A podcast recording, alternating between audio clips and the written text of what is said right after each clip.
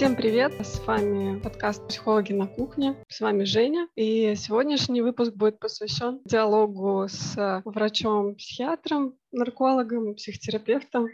А наш приглашенный гость Владимир Рыбалко. Здравствуйте. А, итак, у нас есть ряд вопросов, и ты, как приглашенный эксперт, ответь нам, пожалуйста, на них. Вопрос номер один. А, некоторые клиенты приходят уже после психиатра, напуганные диагнозами, спрашивают, Разве может врач поставить диагноз и назначить лекарство уже после первой встречи? Все-таки может или нет? Хороший вопрос. Э, в большей части да, чем нет. Потому что психиатрия – это отрасль медицины, которая направлена, соответственно, на обстановку диагнозов и выписывание лечения. Другой вопрос, что достаточно ли для этого одной встречи, ну, к сожалению, не всегда. Угу. Специалист может быть высокопрофессиональным, он может быть способным поставить диагноз на одной встрече, а, но, к сожалению, такое встречается не всегда. Эти моменты касаются, ну, в основном именно позиции специалиста и его уровня подготовки, а не возможностей психиатрии как таковой. Поэтому, если речь идет о пограничных психических расстройствах, о неврозах, о том, с чем обращаются люди к психологу, то отправлять к психиатру лучше к тому, с которым есть связь, и в котором есть уверенность в его профессионализме и позиции. Да, потому что, к сожалению, бывают случаи, когда те или иные симптомы э, интерпретируются в сторону более тяжелых расстройств, чем это есть на самом деле. Есть случаи, когда специалист, в принципе, уже, допустим, выгорел давным-давно и в голове держит 2-3 диагноза, выбирая чисто между ними. А наши люди сегодня очень любят читать по поводу того, насколько же это все страшно. И, конечно, ну, такую работу нельзя назвать профессиональной. Угу. Ну и проистекающий из этого вопрос, ну, получается, что удается, но как, как вам это удается? О, это и есть то, чему врач, ну, если он хочет, конечно, учится всю жизнь. То есть, ну, собственно, здесь это похоже на любую другую подобную деятельность, там автомеханик часто может по звуку двигателя уже определить неисправность, потому что он это видел и слышал сотни и тысячи раз.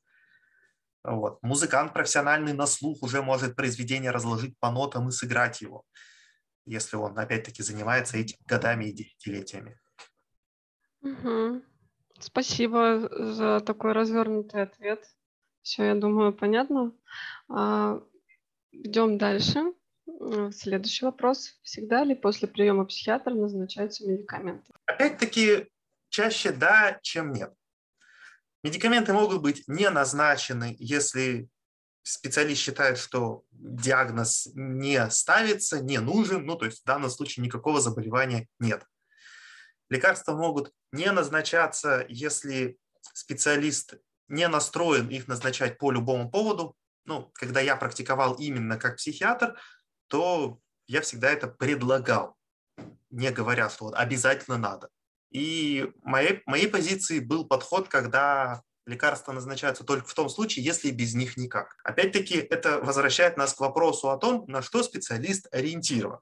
Если он ориентирован на выполнение формальных клинических рекомендаций, то они выглядят именно таким образом. Есть диагноз, есть лечение. Заходите следующий. Вот. Если специалист направлен на то, чтобы помочь человеку наилучшим способом, то он будет приглядываться к тому, а насколько тяжелое состояние, а превышает ли потенциальная польза от назначенного лекарства потенциальный вред от побочных эффектов и всего прочего. Спасибо, очень интересно было услышать мнение. Следующий вопрос. Мы знаем хорошо, на что обратить а, внимание при выборе психолога. На что стоит обратить внимание при выборе психиатра?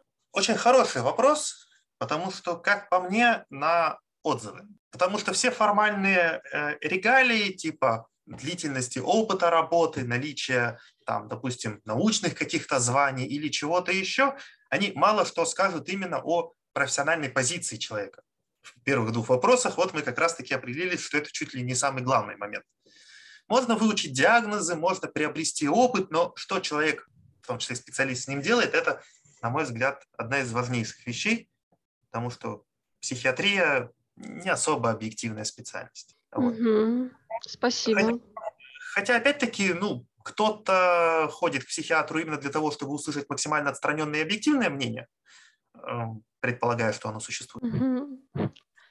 Спасибо. Интересно. Никогда не задумывалась о том, что могут быть отзывы на психиатра, они более объективные.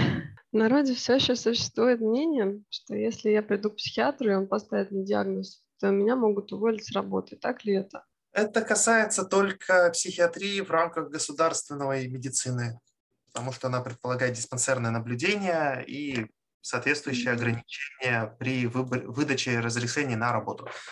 Частная медицина к этому никак не относится, никакой, никаких механизмов и обязанностей кому-то куда-то передавать информацию нет, закон о медицинской тайне существует, поэтому, угу.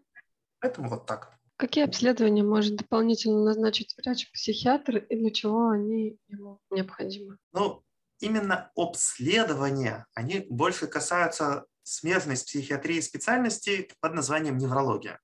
Угу. Если подозрение, что те или иные расстройства вызваны или могут быть вызваны какими-то поражениями нервной системы, ну, например, эпилепсия, она может проявляться припадками, может проявляться многими психическими расстройствами. В этом случае необходимо сделать ЭЭГ, электроэнцефалограмму. Иногда симптомы психических расстройств э, наблюдаются при телесных, соматических заболеваниях. Там, в сахарном диабете, например, такое бывает. При многих других состояниях. И тогда, э, соответственно, необходимо соматическое, телесное обследование. А когда речь идет о психосоматических расстройствах, то нередко возникает вопрос, а насколько много тут психической составляющей, насколько много телесной. Ну и тогда, соответственно, человека отправляют на то или иное телесное соматическое обследование к врачу-терапевту. Угу. Вот, пожалуй, основные моменты. Угу, спасибо. А вот еще а, знаю, что бывает такое, а, где психиатр может а, направить а, пациента а, к клиническому психологу для проведения диагностики. Насколько часто такое применяется на практике и где? А, в частном порядке или в государственном учреждении? Честно говоря, я подобные вещи встречал только в рамках каких-то формальных процедур, угу. ну, типа медицинского свидетельствования. Угу. То есть в целом обычно психиатрам психолог не особо интересен, и его мнение тоже.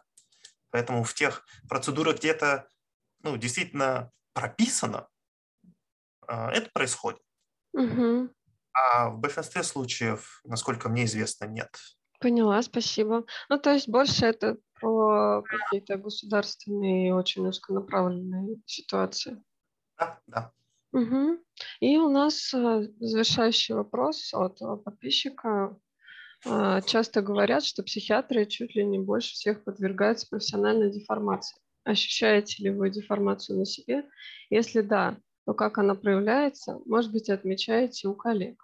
Что можно делать, чтобы ее избежать или хотя бы снизить? Ну, для того, чтобы говорить, что психиатры больше, чем кто бы то ни было, подвергается профессиональной деформации, нужно знать, с кем сравнивать и как сравнивать. Скорее, речь о том, что профессиональная деформация психиатров, она более специфична и потому более заметна. Как она проявляется? Есть такой соблазн видеть э, проявление психических расстройств, симптомов э, в обычной жизни, функционирования обычных людей и называть это терминами. Вот так это выглядит часто, да. В этом случае человеку как бы трудно отделить работу от обычной своей жизни, и, по сути, он эмоционально все время находится на работе, наблюдая за окружающим. Ну, конечно, в дальнейшей перспективе это приводит к эмоциональному истощению и отсутствию эмоционального вовлеченности как в свою работу, так уже и в свою жизнь. Ну, в общем-то, исход профессиональной деформации, он почти везде одинаковый. А, к сожалению, я вижу, да, среди коллег, что мало кто уделяет по-настоящему внимание этому вопросу и вообще собственной психической гигиене. И в том числе, учась в медицинском университете, я встречал такое мнение среди коллег, что вот, вот работа хирурга, вот это тяжело, а вот психиатром там, или психотерапевтом, типа, пф, ну, сидишь себе языком чешешь и там таблеточки выписываешь или справки. И в том числе люди из-за этого шли в эту профессию, а потом выгорали за несколько лет и бросали ее. Ну или переходили на какую-нибудь формальную работу, типа того же самого выписывания справок. Поэтому что делать, чтобы это избежать? Самое главное помнить, что жизнь ограничивается работой. Пожалуй. Mm-hmm. Вот. Вторую, вторая специфическая часть, наверное, психологам, психотерапевтам и психиатрам терапия нужна больше, чем а, скажем так, среднестатистическим людям, потому что вывозить эмоциональное напряжение от постоянного и глубокого и специфического контакта с другими людьми гораздо тяжелее. Спасибо а, за такие развернутые интересные ответы. А, спасибо, что нашел время для того, чтобы встретиться и записать подкаст. На этом, да, мы завершаем выпуск. Всего хорошего и до новых встреч. Хорошо, спасибо. До свидания.